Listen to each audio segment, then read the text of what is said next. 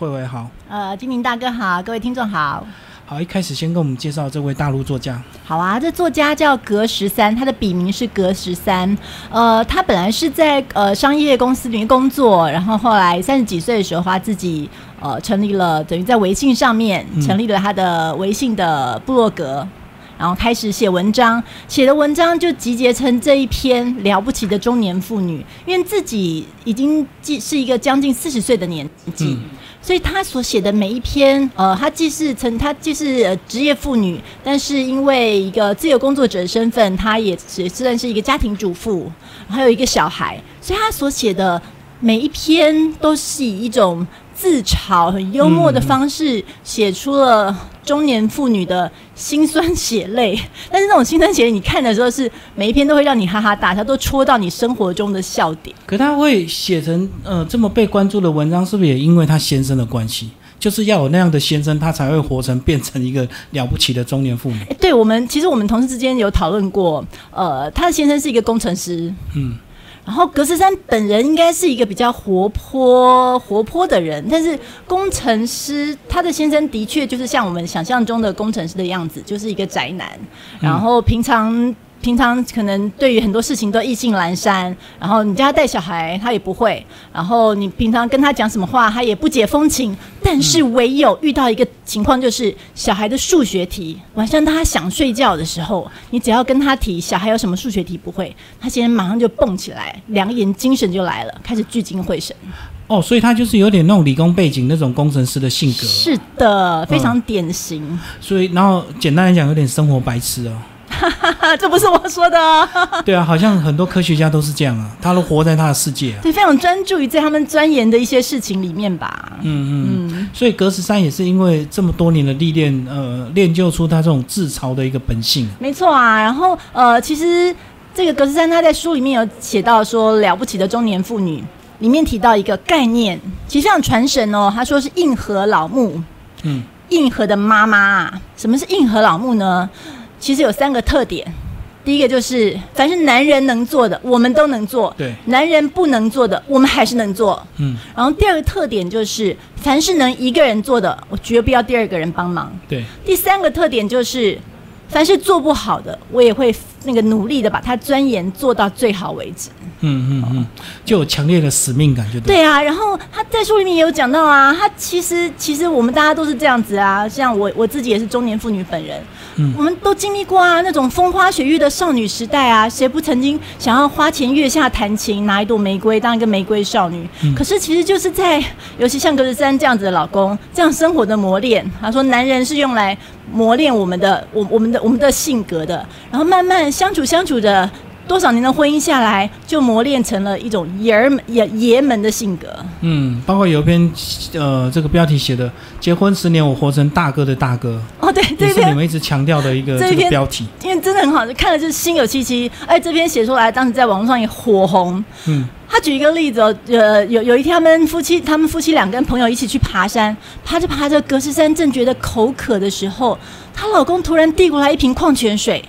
还心想说：“哇，这么多年来，我老公竟然突然贴心起来了，怎么知道我要喝水？”她老公下一句话就说：“哎，十三，帮我把瓶盖转开。”这种一般都是男生在做的事，居然是老婆在做。谁不曾经是手无缚鸡之力的少女啊？结果她结婚十年，她也变成了转开瓶盖的那个人。然后还有就是他们。朋友，呃，跟朋友夫妻一起去，呃，开车出去玩，开着开着，车子警示灯亮起了，结果副驾驶座上的这个老朋友的老公焦头烂额的在找说明书该怎么办。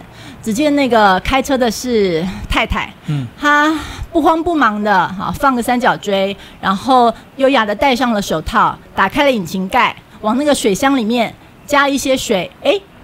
车子就能发动了，就水箱过热。对啊，她老公居然是在找保单、翻说明书、查电话。对，曾几何时，修车的那个人也变成了中年妇女。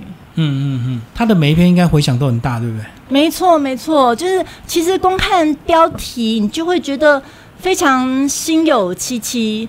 比如说，呃，还有一个就是中年夫妻最后的倔强，人狠话不多。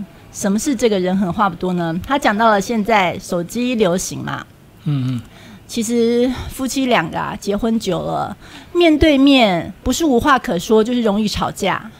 你反而最好的恩爱就是云恩爱，两个人可能是隔坐在沙发上，坐在隔壁，然后开始用赖对话。哎，今晚吃什么？然后大家可以就在赖上面可以很热烈的讨论，因为打那打字打着打着，好像他是别人家的老公一样，感情会变好。可是只要转那个脸转过去，两个人面对面，一股火气就上来了。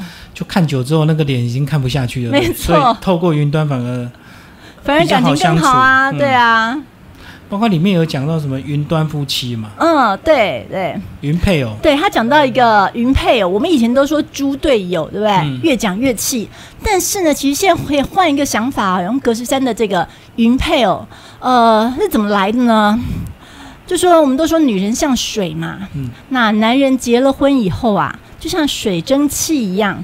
飘呀飘的，飘到了云上了，从此就在云上面再也下不来。是就是他老是在云上面给一些很无无效的指令，然后而且呢，就是你需要的时候他都不在，那你不需要他的时候，他又在你眼前晃来晃去的。嗯嗯，像一朵云这样子，该出现不会出现，不该出现他又飘过来了。对，没错，没错。嗯，包括为了这本书，你们也拍了一个非常棒的影片，回响也很大，对不对？啊，就是你们两个也变中年妇女。对对对，因为我和我和我们我和我们总编，我们有一个评说书的单元，呃，大概就是会会固定呃为一些新书呃讲一些书里面的趣事，或是它的一些一些特点，比如说了不起的中年妇女，我们两个人也是戴上那个花妈头啊。对，花妈头那种大卷的假发，两个人呃，就是呃，这这支影片有有六万多人的浏览人次哦，引起很大的回响。因为很少人能够这么活泼的在说书，对不对？哦，说书吗？对啊，我们现在也还在做一些初步的尝试啦，一次一次的尝试，一次一次的练习。而且刚好主要是这本书的这个主题也蛮。切合到我们现在这心有戚戚焉的很多中年妇女，对不对？对，而且而且他书里面的讲了很多，其实都会让人呃，我们常常这样在台湾，我们会说可能会说是欧巴桑，嗯啊，会说是大婶、大妈，呃，或是想到欧巴桑，我以前自己还是年轻小姐的时候，讲到欧巴桑，我都会想到那种。上公车坐捷运就是先抢位子的那一种人，就抢很快，心狠手辣，绝对不会让座的。对，但是在书里面哦，中中书里面中年妇女的这个狠劲和和帅气，他们是表现在为孩子抢各种的补习班啊、暑假班这些这些表现上面，抢着报名。有讲到他那时候人不舒服，后还叫黄牛代排队。哦，对对对，想尽办法要让小孩子去补习班报到。抢到好的位置，对，这是真实的事件。因为葛十三他写这些文章以后，其实获得了很多的读者回响，还有他身旁的中年妇女。中年妇女最好的朋友就是中年妇女，他在书里面有写，所以有很多人给他回响。像刚刚说，就是那个例子，就是明明生命不舒服了，可是还是就是死撑着。然后他那个呃，这书里面有一些彩色插画，配上很逗趣的句子。有一个句子，有一个图，就是配着扶我起来，我还能再报一个班。嗯，所以中年妇女是很有韧性的，不管不管在生活上、家事上、自己的工作上，或者是亲子关系、夫妻相处上面，还有对于自自我的发展，其实都是很有韧性的。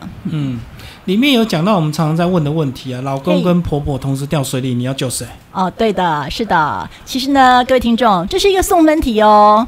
以前我们会问说，会问男朋友或是老公说啊，我跟你妈掉进水里了，你会先救谁？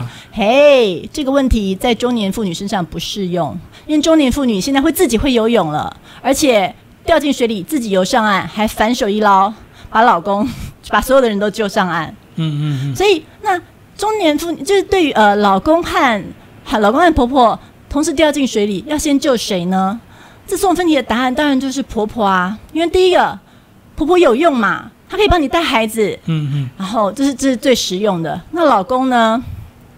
他在书里面有写一句，呃，上联、下联和横批。上联既不会带孩子，下联是也不会做家事，横批就是哼，老公一点用都没有啊。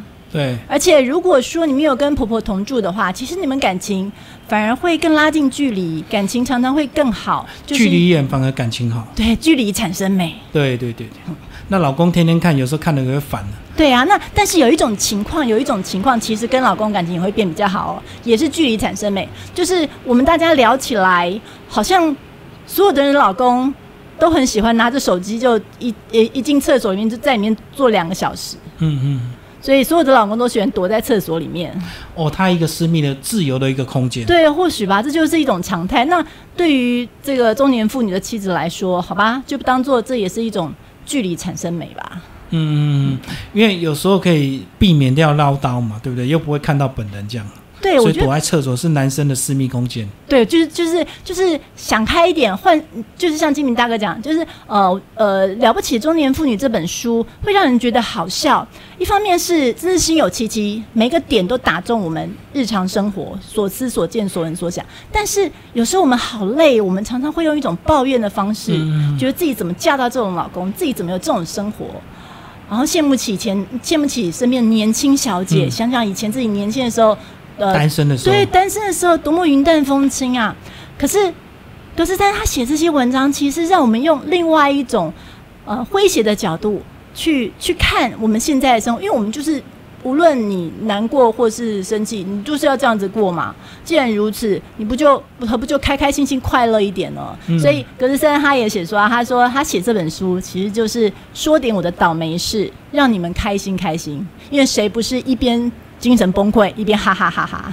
对啊，因为台湾或许有很多人，或者是现代人，很多人就是太快就决定离婚。当他离婚之后，他就不可能活成哥斯三这样的样子，对啊，因为他马上就变成一个人了。啊，其实就是在在我们这样子的日常生活当中，活出一种潇洒豁达的生活态度。